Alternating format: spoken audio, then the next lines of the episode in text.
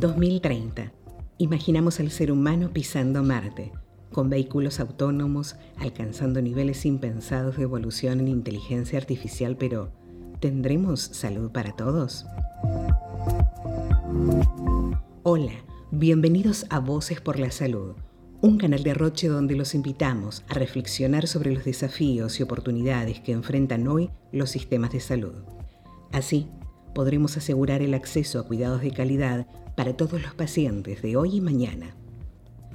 En este podcast conversaremos con investigadores, profesionales de la salud, policymakers, innovadores y representantes de pacientes. Sus voces nos ayudarán a enfrentar el desafío que más nos concierne.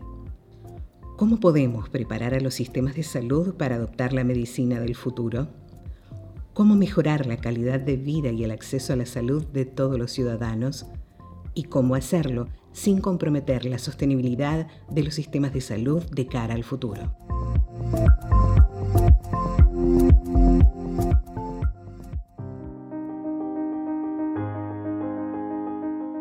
Hola y bienvenidos a Voces por la Salud. Mi nombre es Rodrigo Núñez y soy parte del equipo de comunicación de Roche Chile. En el episodio de hoy hablaremos con Marcelo de Agostino, experto en sistemas de información y salud digital y asesor de la Organización Panamericana de la Salud. En su trabajo diario, Marcelo desarrolla, administra y comparte información de los países miembros de la OPS. Esa información técnica y científica es usada para promover acciones políticas, sociales e individuales necesarias para el funcionamiento de los sistemas de salud. En esta labor, la tecnología juega un rol clave para que la evidencia médica se transforme en conocimiento que pueda ser utilizado para la toma de decisiones en salud pública.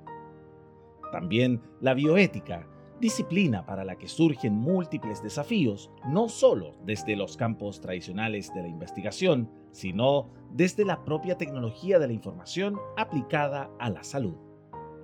Por eso, le vamos a preguntar cómo la tecnología y los sistemas de información pueden contribuir a fortalecer los sistemas de salud y de esta forma mejorar la toma de decisiones, así como también cuáles son los desafíos que enfrenta América Latina para avanzar en la transformación digital de la salud.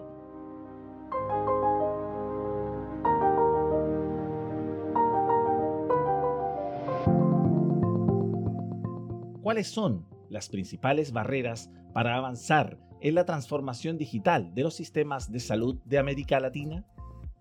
Al respecto, Marcelo nos compartió la siguiente reflexión. Muchas gracias. Las principales barreras que hay eh, son muchas. Yo las atribuyo en cuatro grandes categorías.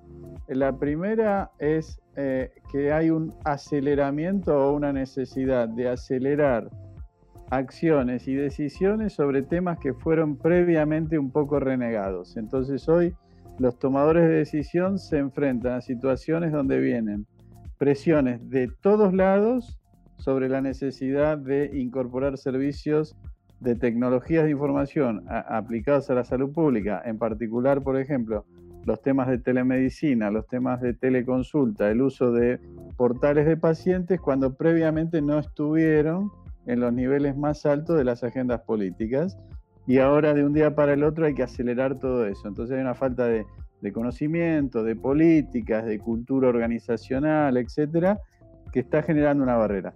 Lo segundo tiene que ver con eh, lo que conocemos un poco de, de culturas organizacionales o gestión del cambio con la aceptabilidad. Hay un tema importante que hay que trabajar en la aceptabilidad por parte de los pacientes, por parte de los gobiernos, por parte de los prestadores, por parte de los comunicadores, de los profesionales de información, es decir, todo el mundo tiene que aceptar que tal vez en 24 horas pasamos a un mundo que debería estar 100% interconectado, pero no lo está. Y eso requiere que todo el mundo tenga un proceso y, la aceptabilidad a nivel institucional significa también adaptar normas, protocolos, procedimientos, mecanismos de seguridad, promover capacitaciones rápidas, facilitar acceso a tecnologías, etc. El tercer tema que es clave, y eso sí eh, yo lo pondría como uno de los desafíos aún mayores, tiene que ver con eh, la modificación de los instrumentos normativos y legales, porque naturalmente eso toma tiempo. Y ningún país está acostumbrado ni tiene los procedimientos preparados para que un cambio en una ley se haga rápido. Y en general lo que suele pasar, como el cambio de una ley va mucho más allá que los tiempos políticos, son temas que siempre se han dejado, estos temas de telemedicina o todo lo asociado a lo digital, como un tema que puede esperar tal vez. Y cuando ahora no puede esperar, entonces se están tratando de trabajar en normas muy rápidas que, por un lado, atienden una necesidad de corto plazo, pero que por otro lado empiezan a abrir unos vacíos en la legislación importantes.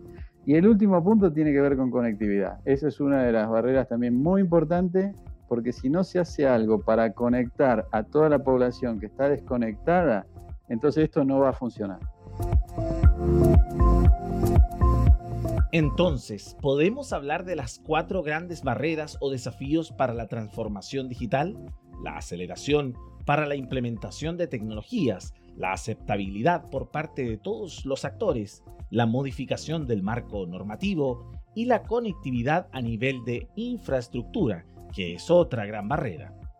En relación a la hoja de ruta que debemos seguir los países para avanzar en este proceso, escuchemos con mucha atención lo que nos menciona Marcelo.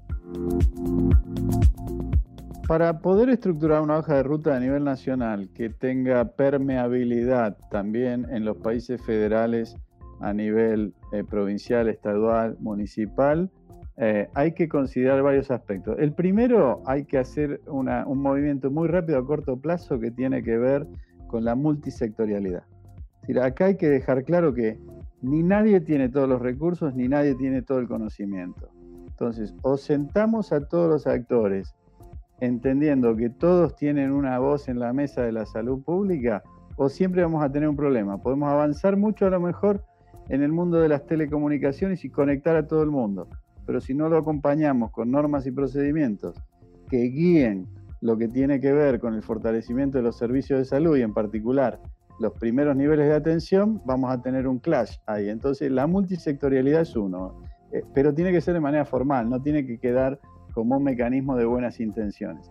El otro tema tiene que ver con la educación temprana, es decir, todos estos temas hay que ya incorporarlos y hay que sentar al sector salud, con el sector educación, con las instituciones de formación profesional, pero de carrera ya de grado. No podemos esperar a que un formador eh, de opinión o un tomador de decisión esté sentado en un puesto ministerial o CEO de una compañía para empezar a formarlo para que entienda qué es la interoperabilidad, eh, qué son los estándares de intercambio de información, etcétera. Todo eso tiene que ser algo, digamos, de educación continuada. El otro punto importante que tiene que considerar una hoja de ruta es la comunicación estratégica. Si nosotros tenemos que trabajar con comunicadores como nunca antes para lograr ser eh, aceptado todo esto, para lograr generar una acción y principalmente para luchar contra la infodemia, porque todo esto que está causando la abundancia de información está perjudicando las tomas de decisiones.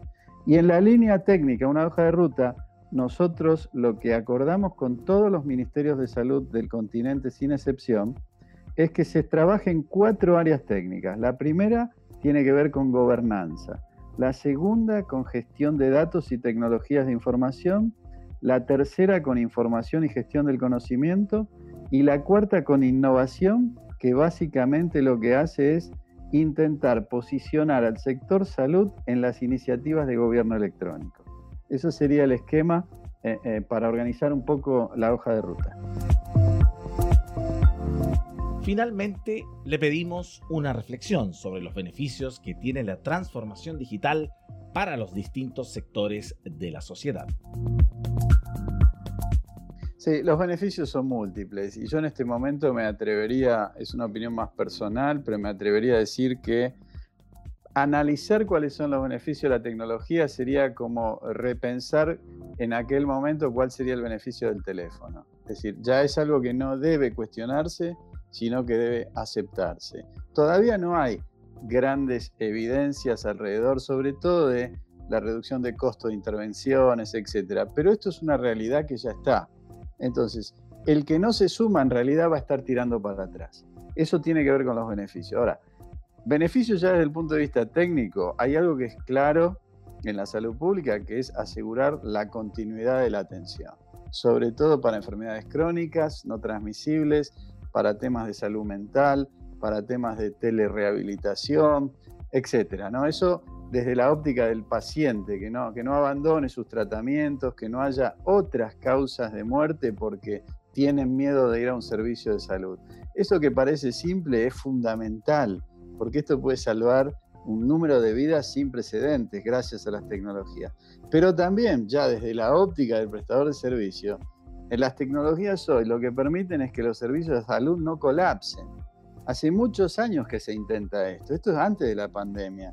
La administración de turnos, la administración de costos, la administración de registros médicos.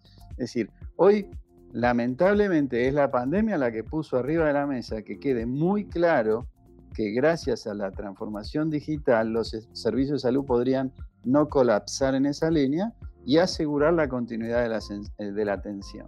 Pero también todo esto de la transformación digital está permitiendo avanzar de manera más acelerada aún en todo este concepto de la medicina personalizada, el análisis de datos masivos, es decir, el desarrollo de modelos predictivos a partir de supercomputadores. Es decir, por eso hablaba de la multisectorialidad, de que hoy eh, uso siempre el ejemplo medio una metáfora, pero si uno ve hoy la implantación de un marcapaso, tal vez hay dos médicos y cinco ingenieros de sistemas en el quirófano.